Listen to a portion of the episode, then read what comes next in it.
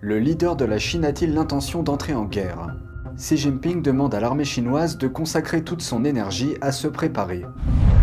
La présidente du Conseil de l'éducation de Californie reçoit une récompense en matière d'éducation d'un montant de près de 4 millions de dollars. Mais cela s'accompagne d'un lien étroit avec Pékin. L'Allemagne empêche les investisseurs chinois d'acheter deux fabricants de puces allemands. Le ministre de l'économie déclare que son pays n'est pas naïf. Bienvenue dans Regard sur la Chine. Le chef du Parti communiste chinois a envoyé une directive à l'armée chinoise lui demandant de consacrer toute son énergie à se préparer à la guerre. Il a fait ce commentaire lors d'une visite au plus haut centre de commandement de l'armée chinoise en temps de guerre. Le dirigeant du PCC, Xi Jinping, a également ajouté que la Chine est confrontée à une instabilité et une incertitude accrues en matière de sécurité.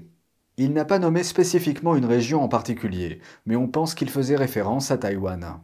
Pékin considère l'île autonome comme une province dissidente qui doit être réunie au continent par la force si nécessaire. Taïwan est gouverné par sa propre constitution et par des dirigeants démocratiquement élus et n'a jamais été dirigé par le Parti communiste chinois. Le discours de Xi Jinping intervient après le 20e congrès national du Parti communiste. Lors de ce congrès, Xi a obtenu un troisième mandat à la tête du parti, ce qui lui permet potentiellement de gouverner à vie. Au cours de ce congrès, il a indiqué que le parti déplaçait sa priorité absolue de la croissance économique à la sécurité nationale. Il a également exhorté l'armée chinoise à améliorer sa capacité à gagner. L'Allemagne bloque la vente de deux fabricants de puces à des investisseurs chinois. La Chine est le premier partenaire commercial de l'Allemagne. Pourtant, à l'heure actuelle, Berlin cherche un équilibre entre faire des affaires avec le régime communiste et réduire sa dépendance vis-à-vis du marché chinois, et ce dans un contexte de préoccupation sécuritaire. Voici la suite. Le gouvernement allemand a récemment bloqué des investissements chinois dans deux producteurs nationaux de semi-conducteurs. Cette décision est liée à des inquiétudes quant à la sécurité nationale et au transfert de savoir-faire sensibles vers Pékin.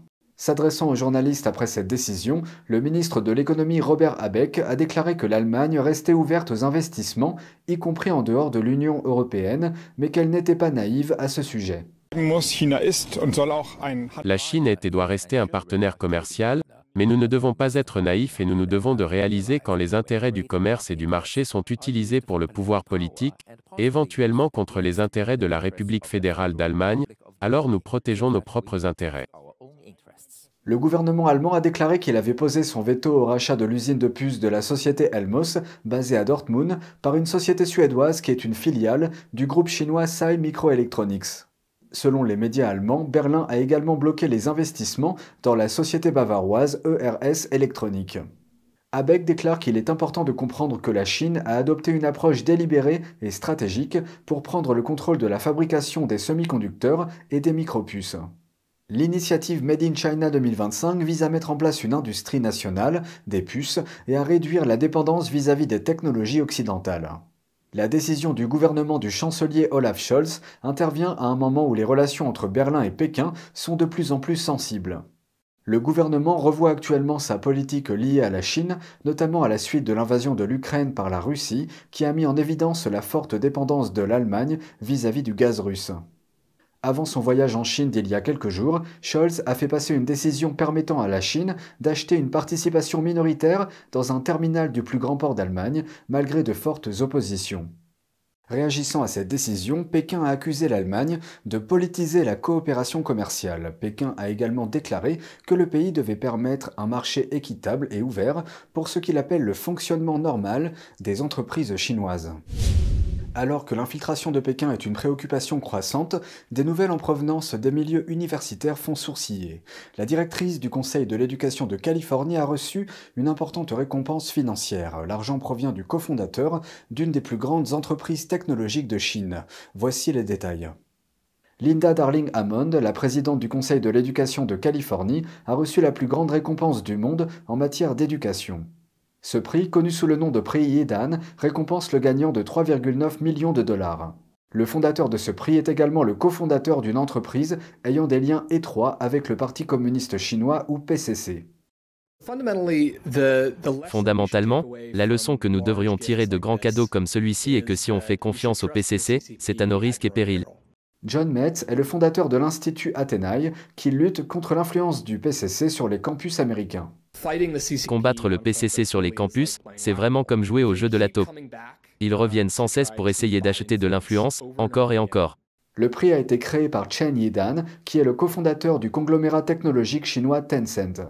Tencent propose des services de communication et de jeux, mais sert également d'outil au PCC pour surveiller les discours publics en ligne et réprimer les dissidents en Chine. Et c'est pourquoi ce don est si troublant pour nous. Car il signifie que le PCC reconnaît que pour continuer à influencer la façon dont les jeunes pensent à lui et à son rôle dans le monde, il a en quelque sorte besoin de construire ce levier financier.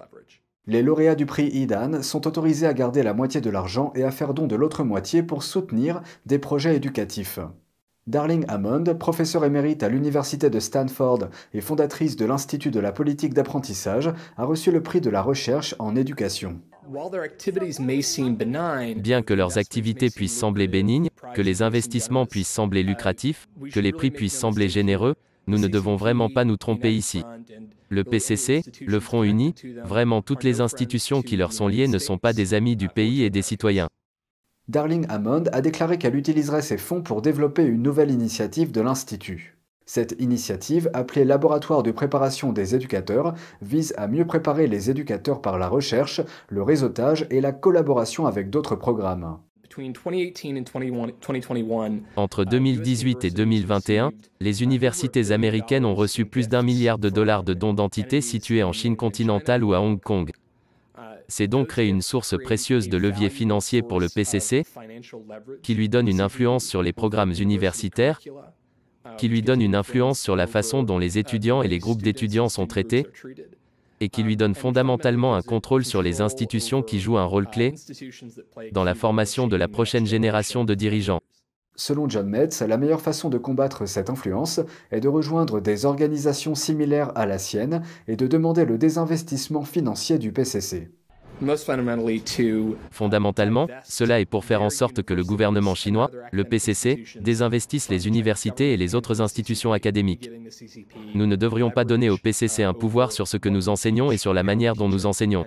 Et cela signifie que nous devrions supprimer le levier financier qui lui permet de contrôler ce que nous enseignons. NTD a contacté Linda Darling Hammond pour un commentaire. La Corée du Nord a lancé de nouveaux missiles dans l'océan il y a quelques jours, mais selon son voisin du sud du pays, certains des débris d'un précédent lancement faisaient partie d'un missile de l'ère soviétique. Voici la suite.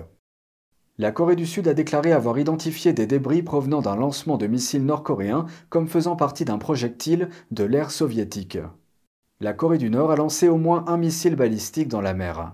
Selon les analyses effectuées par la Corée du Sud, les débris, qui selon elle proviennent d'un lancement effectué il y a quelques jours, appartiennent à un missile anti-aérien SA-5. C'est la première fois qu'un missile balistique nord-coréen atterrit près des eaux sud-coréennes. La Corée du Nord a déclaré que le lancement était une protestation contre les exercices aériens conjoints de la Corée du Sud et des États-Unis. Le lancement de mercredi intervient une semaine après que la Corée du Nord a procédé au tir d'essai de plusieurs missiles dont un tir de missile balistique intercontinental possiblement raté. Les gardes-côtes japonais ont déclaré mercredi que le missile balistique semblait être tombé dans la mer quelques minutes après que le lancement a été signalé. Tokyo a condamné ces agissements. Voici ce qu'a déclaré le ministre de la Défense Yasukazu Hamada. Depuis le début de l'année, la Corée du Nord n'a cessé de lancer des missiles balistiques à un rythme sans précédent, ce qui a considérablement accru les tensions dans la péninsule coréenne et dans la région. La Corée du Nord a rapidement intensifié ses provocations et ses actions unilatérales constituent une menace pour la paix et la stabilité du Japon, de la région, ainsi que de la communauté internationale, elles sont absolument inacceptables. Hamada a ajouté que le gouvernement japonais avait adressé une vive protestation à la Corée du Nord par la voie diplomatique via Pékin.